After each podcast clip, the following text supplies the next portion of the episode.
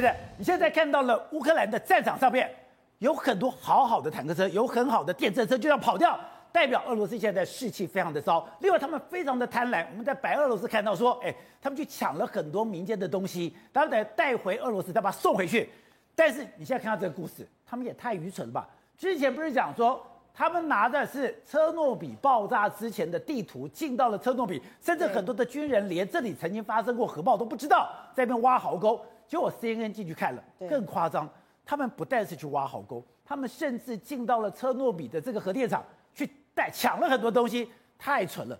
去抢什么？抢核废料，抢那个。有辐射物质的核废料，你以为那些东西值钱？那东西要命的，真的是不可思议哦。我们想说，哎，奇怪，怎么你听到核废料这种，你应该是赶快跑，就没有想到，呃，最最勇敢人是什么人？无知的人。所以这些士兵竟然把它当成是战利品，哎，据说他从这个核废料偷走了一百三十三个战利品，然后所带走的核废料相当于七百公斤重。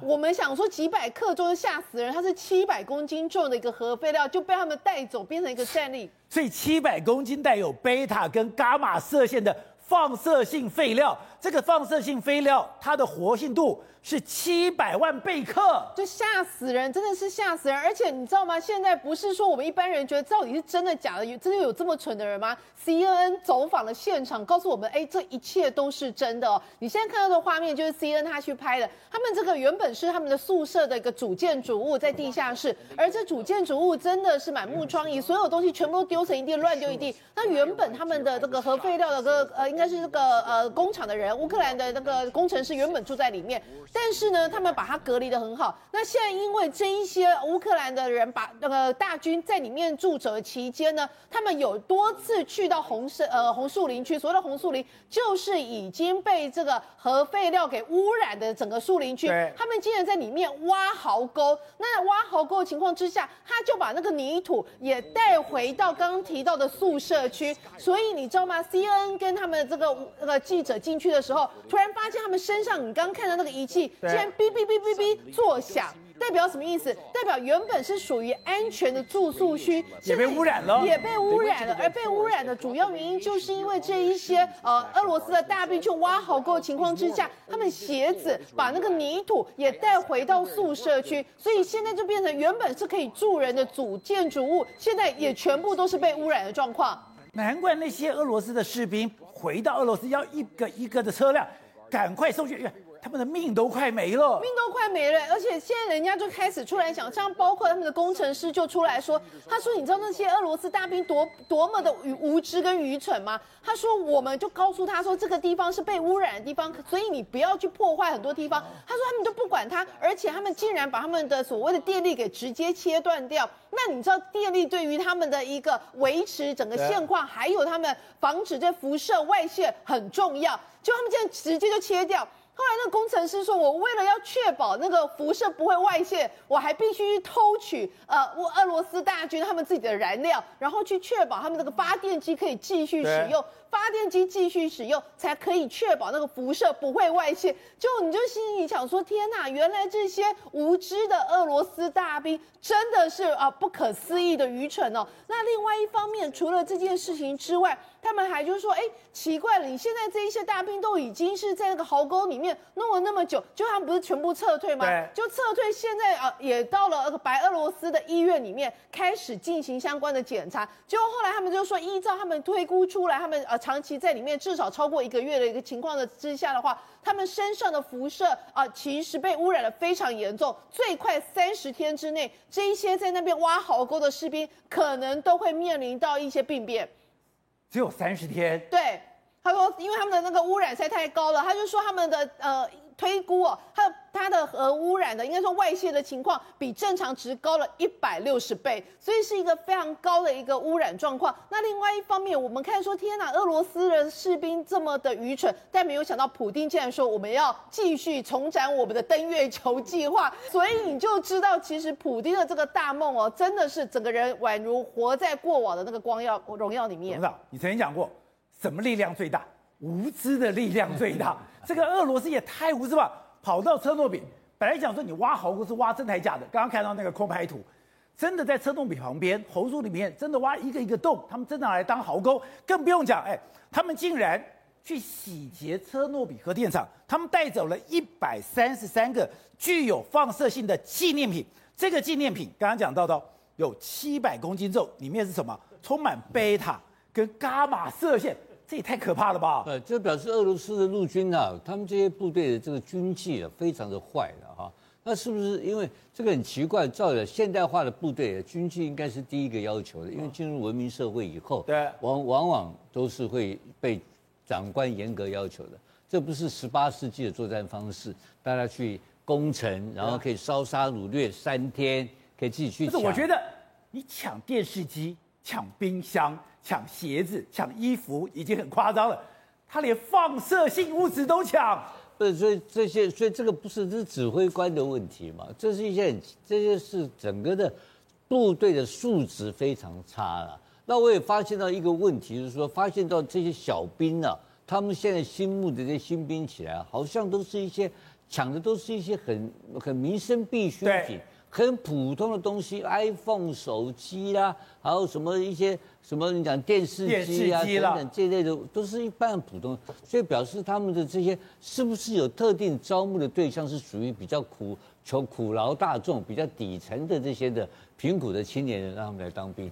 这个我不晓得，或是说俄罗斯的年轻人的环境过得很坏，然后这种到无知的事情它都发生的话，也可能他有其他一些的笨蛋在做在做这个。所以不知道什么事情会发生。说这种数值的部队要面临现代化的作战的话，他很难去操作所谓的 AI 呀、啊，对，或是比较先进的设备。他们有操作先进设备的可能性吗？因为没有知识嘛。对，他是完全没有知识的一个部队。所以换一个大将会不会有效？这个也确实是有待评估。好，在这个战场上面，你也看到一个非常明显的对比。哎，刚刚讲到马利波已经被围城一个多月了，今天这些人抵死不退，而且这样。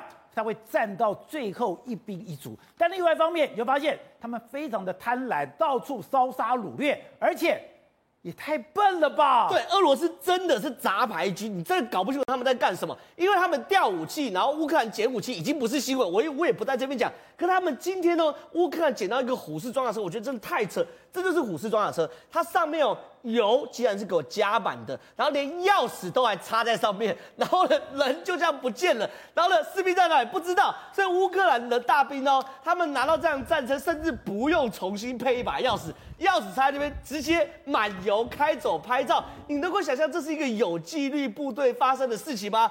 然后呢，你知道俄罗斯他们可以调东西调到什么程度？他们不是都在白俄罗斯集结吗？在白俄罗斯集结的过程中呢？集结到最后，一大堆坦克不见，一大堆坦克运兵车不见，他们逼着干嘛？在白俄罗斯哦，集结坦克车都不见，一大堆不见，逼着在台俄白俄罗斯哦。家户给我贴这个传单，然后跟他讲说，你如果发现什么坦克什么，就打这支电话，打这支电话他们会派人把它领回来。所以这是俄罗斯现在的状况哎。然后呢，他们士兵哦，只是我在战场上面，我的装备不都是机密吗？我的机密怎么可能去贴公告，请大家送回来？我们当兵掉个水壶 S 腰带都骂到被被骂到飞天，你怎么可以掉坦克？好，重点来了，现在俄罗斯士兵士气低到什么程度？低到俄罗斯他们军方竟然要拿这个传单来，大家看这个。既然呢说你打下坦克，我给你一万卢呃一万卢布，然后你打下飞机，我给你多少卢布等等的，竟然给他一个价格目表，变交易了。哎，宝杰哥，你军人打坦克不是天经地义吗？你是你的本分呢。你现在必须说我用卢布说打下坦克，我给你多少钱？打下什么我给你多少钱？逼着他们必须要你看，既然有这种价目表，哎，这是非常非常夸张的事情嘛？请问这种军队能打吗？所以说，俄罗斯现在的军人。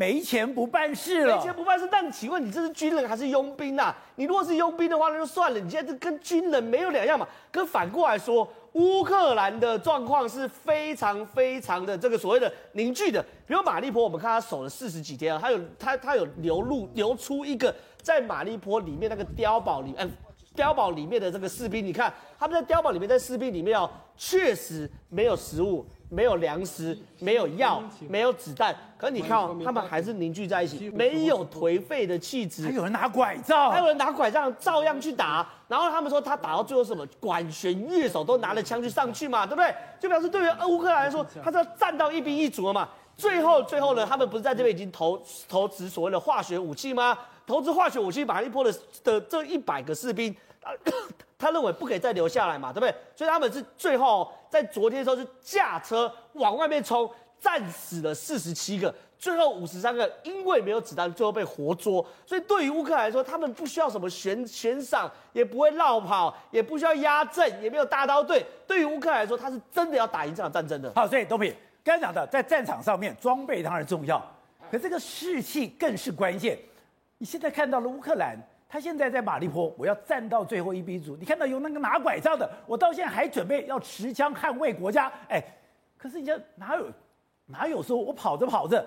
我车也丢在路上，坦克也丢在路上，车丢在路上也就算了，钥匙还没拔下来，更不用讲，你去偷也就算了，连放射物你也给人家偷回家。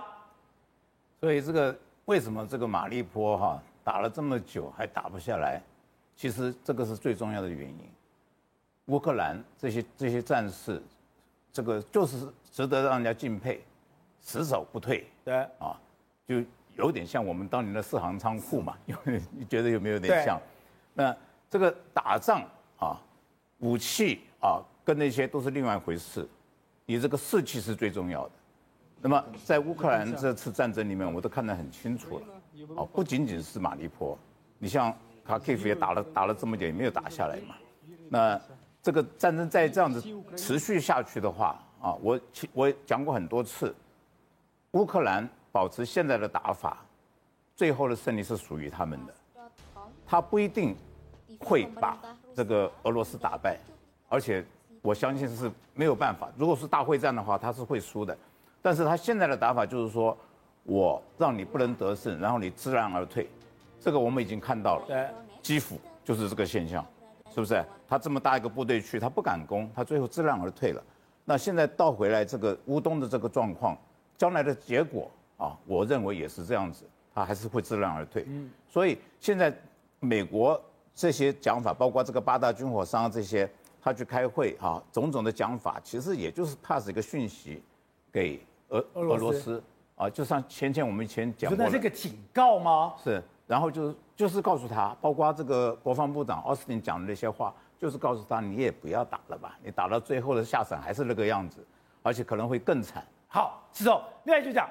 现在这个战争明明在乌克兰的战场上，可是在中国的上海出现一个怪事，火光熏天。哎，你没有打仗，干嘛有火光熏天呢？而且我们之前曾经讲过说，说中央巡视组要巡查巡查这个中国的粮仓的时候，粮仓就失火。那现在也是一模一样的局面。现在为什么？因为现在上海很多，这是上海的状况。对，很多地方都有放这个物资，物资就是说，哎，巡巡查单位要来放这个物资。这个地方在什么？宝山。宝山区的话，有个八角楼的这个储备物资的这个东西，你看它突然突然之间呢，在储备物资的东西，突然之间就冒大火，冒大火整个燃烧，烧到它烧了非常多。那就有人说，哎，那怎么会这样？怎么会？哎，我们上海需要物资的时候，然后巡查组来巡查说这个地方的物资到底怎么样的时候，它就火灾。那就有人说啊，上海不就缺东西吗？对啊，那你还火灾嘛？那而且火灾的地方，你会觉得很奇怪，好像是有人刻意去纵火的这个感觉吗？那就有人说啊，那。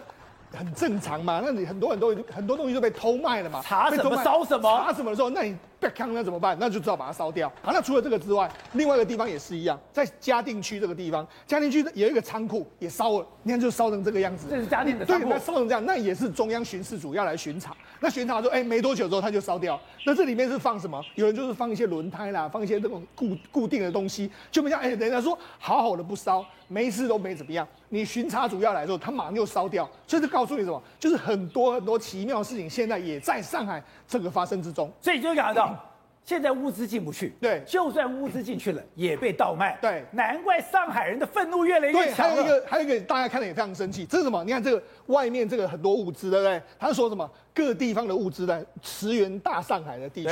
好，那有人就说，那这是驰援上海的啊？那很多这个小区的人看到说，哎，这个那那这个东西我们可以拿吧？因为这个东西是各地驰援，我们可以拿，就没想到人家就说什么，没有没有没有，那不是不是驰援大上海，那是团购来的，团购团购来的东西才是这才是这些东西都是团购，那就有人很生气，要花钱的，对，很多很多人就很生气，哎。外面捐物资来这个地方说，我们还要团购才能够买到这些东西，所以就告诉你什么？很多人就说，你看驰援物资被变成团团购来卖，所以这很多为什么上海人会会很生气？明明是人家捐的物资，我还要出钱去买，那当然气炸啦。所以呢，现在很多人都是你看。团购的物资上面为什么写着这个十元大上海啊？团购的啊，就这样，就直接这样子给你讲。所以现在整个上海地区来说，很多民众都非常生气啊。那除了很多民众非常生气之外，目前昆山也是处于一个封城的这个状态，很多工厂里面啊，或很多小区里面，很多人都已经拿不到物资。就现在呢，因为在发物资的时候，你看，你看发物资出来的时候，大家抢成一团。为什么？因为目前为止来说，在工厂里面或者在很多小区里面，真的没有物资可以拿到，他们也是非常非常处于一个极端挨饿或者是说痛苦的状况之下。Bye.